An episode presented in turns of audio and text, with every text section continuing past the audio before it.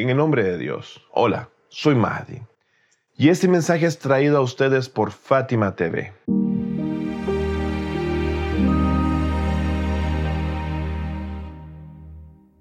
Quizás hayas escuchado muchas veces sobre el evento de Ashura y lo ocurrido en las tierras de Karbala, así como las opresiones perpetradas en contra del imam Hussein, su familia y compañeros. En Fátima TV queremos dar inicio a una nueva discusión sobre los eventos que marcaron para siempre la historia de la humanidad y en especial de la historia del Islam, durante los meses del calendario musulmán de Muharram y Safar. Queremos que juntos revisemos uno de los discursos del imam Hussein y con su ayuda podamos comprender mejor el propósito e importancia del levantamiento del imam Hussein en contra de la, tiranía y la opresión. Así que desde en este momento damos inicio a un interesante análisis sobre el levantamiento del imam Hussein, el cual tiene muchos propósitos. Este movimiento ha sido como una gran lección en varias dimensiones espirituales, epistemológicas, mundanas, así como para la vida en el otro mundo, tanto de carácter individual como social y para la humanidad entera. Los enemigos del profeta de Ahlul a lo largo de la historia han intentado de diversas maneras evitar la propagación del mensaje del levantamiento del Imam Hussein a través de diferentes programas para lograr su cometido. Primero, intentaron hacer que menos personas en el mundo islámico conocieran las injusticias perpetradas en contra del nieto del profeta del Islam, ocultando por completo ese trágico acontecimiento de la historia, e irremediablemente para aquellos que tenían un conocimiento de ese suceso, buscaron desesperadamente la forma de crear distorsiones de los hechos, introduciendo criterios cerrados sobre la razón del levantamiento del imam Hussein, y su oposición contra Yazid, la justificando las acciones de los viles gobernantes y asesinos del imam Hussein y su familia y fieles compañeros. En esta serie intentaremos dar respuesta también a algunos de esos hechos en los que la verdad fue falseada y brutalmente tergiversada a través de argumentos que derriben lo que las garras nefastas de los enemigos de Dios hasta hoy día siguen con desespero ocultar. ¿Fue el levantamiento y el movimiento del imam Hussein un movimiento apresurado? Analicemos los acontecimientos. Luego de que la noticia sobre la muerte de Muawiyah llegase al imam Hussein y de que Walid le dijese al imam que por orden de Yazid, él debía jurar lealtad a este reconocido corrupto y cruel déspota e hipócrita ser, el imam trató de usar el tiempo a su favor y por un par de noches de reflexión y análisis profundo de la situación que estaba desencadenándose, el imam tomó la decisión de dirigirse a la Meca y luego de ahí trasladarse a Kufa. Mas, sin embargo, en medio de la ejecución de su plan, la emboscada fue inevitable y seguido a ello aconteció Ashura. Muchos han generado la pregunta de que si realmente fue la movida del imam una movida deliberada y no calculada. A eso podemos responder fácilmente a que el movimiento del imán no fue apresurado en absoluto y no cometió errores de cálculo en su apreciación de los acontecimientos ni del riesgo que corrían. Más bien, llevó a cabo una movida magistral y cautelosa, fríamente calculado y consciente en la que ponía sus esperanzas para que los hechos tan solo fluyeran de tal modo como debían de ser.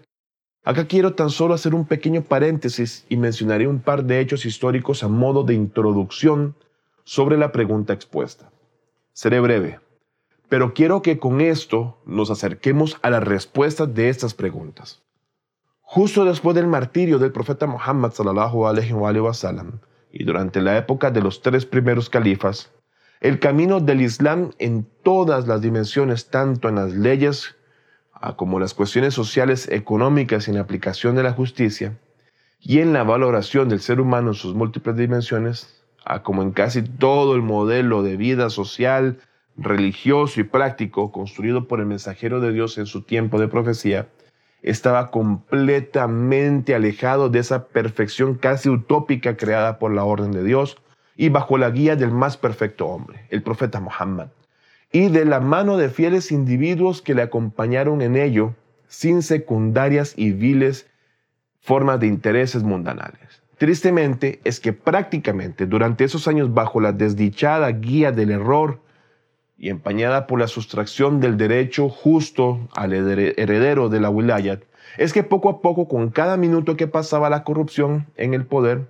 se extinguía el modelo divino de gobierno y se estaba abriendo una dimensión de permisibilidad para continuar descaradamente con la violación de lo sagrado, la justicia, la ciencia y la fe. A diferencia del profeta, la paz de Dios sea con él y su bendita familia, los califas vivían más como reyes que como líderes de la sociedad. Uno de los temas más delicados que cambió y que se distanció del estilo de liderazgo del profeta del Islam fue respecto a la distribución injusta de los impuestos y la casi nula implementación de la justicia social. Este problema fue mucho más grave en el gobierno del tercer califa y esta injusticia enfureció a la gente hasta que se levantasen en un levantamiento social que acabó con la vida de este califa. Para agravar la situación, las personas que rodeaban a los califas tenían privilegios especiales respecto a los ingresos del tesoro e impuestos que eran en realidad para todos los miembros de la comunidad islámica por igual, evidenciando un modelo corrupto en el que se daba pie a privilegiar a unos y hundir al resto del pueblo.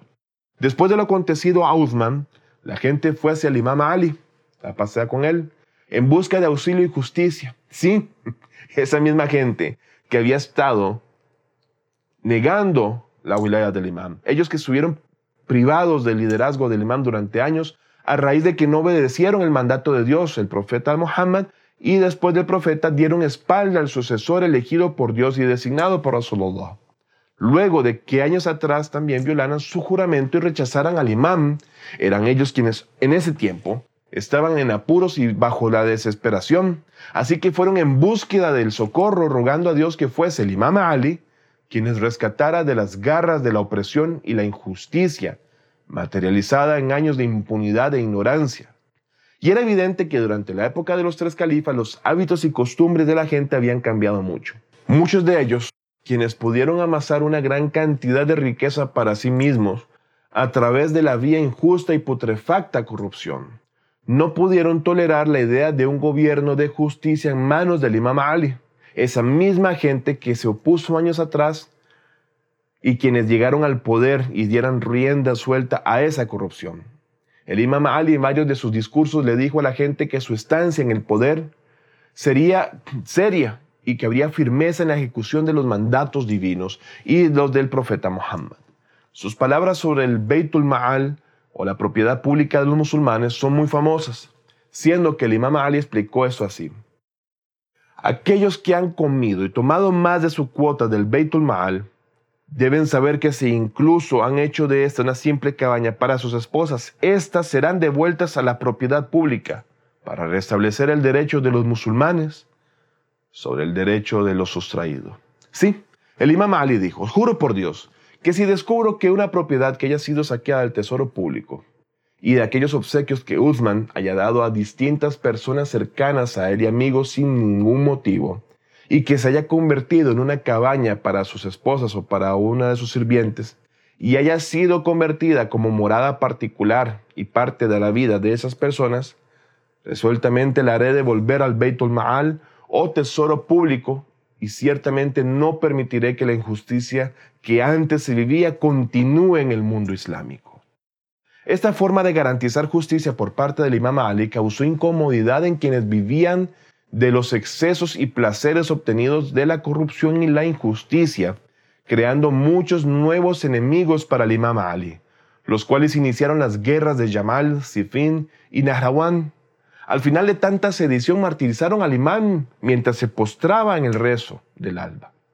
Desde ese momento el gobierno de Muawiyah surgió para regir nuevamente con injusticia, corrupción y desvío en gran parte del mundo islámico.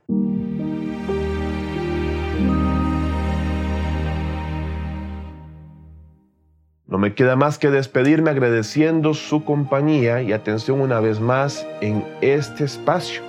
No me quiero ir sin antes agradecerles a todos sus comentarios y su retroalimentación. Asimismo, compartan nuestros videos Suscríbanse al canal si no lo han hecho y síganos para no perderse de ningún encuentro. Ruego a Dios que les otorgue lo mejor de esta y la otra vida, tanto a ustedes como a sus seres amados. Por favor, cuídense. Y hasta la próxima entrega de este tema tan interesante o segunda parte. Assalamu alaikum wa rahmatullahi wa barakatuh. Fátima TV. Saberes que iluminan el alma. Síguenos en youtube.com slash Fátima TV ES o en nuestro sitio web fatimatv.es.